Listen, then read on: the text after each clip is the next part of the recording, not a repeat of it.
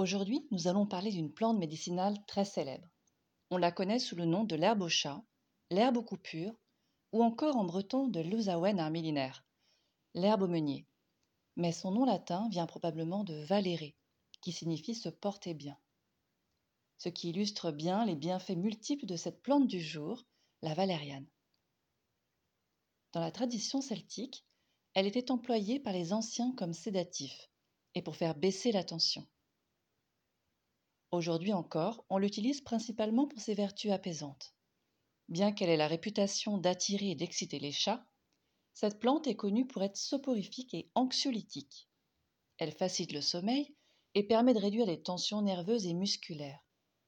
Elle est donc recommandée pour lutter contre le stress, l'anxiété, les insomnies, le surmenage intellectuel, les contractures ou encore l'hypertension artérielle.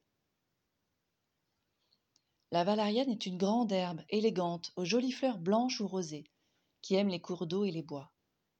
Elle développe de longues racines, précieuses pour leur vertu car plus riches en principes actifs que le reste de la plante.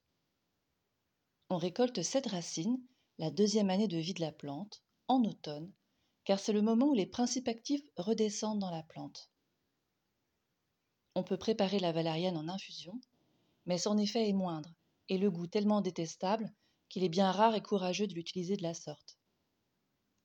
Pour bénéficier de ses propriétés relaxantes et décontractantes, je vous conseille de la consommer en gélule ou en teinture mère. Pour préparer une teinture mère, vous pouvez mettre 200 g de racines lavées et coupées en morceaux dans un litre d'alcool à 45 degrés. Laissez macérer une semaine, puis filtrer au travers d'un linge. Vous pouvez consommer 30 gouttes du mélange dilué dans un verre d'eau ou dans une tisane deux fois par jour pendant 21 jours. La valériane sera également très utile pour votre jardin. En purin, avec ses feuilles, elle participe à améliorer les sols, car elle est réputée attirer les vers de terre. Elle peut également être séchée et broyée, puis être répartie sur la terre du potager. C'est alors un tonique pour les autres végétaux. En résumé, tant pour la santé de l'homme que du jardin, la valériane n'a vraiment pas usurpé son nom de guérit-tout.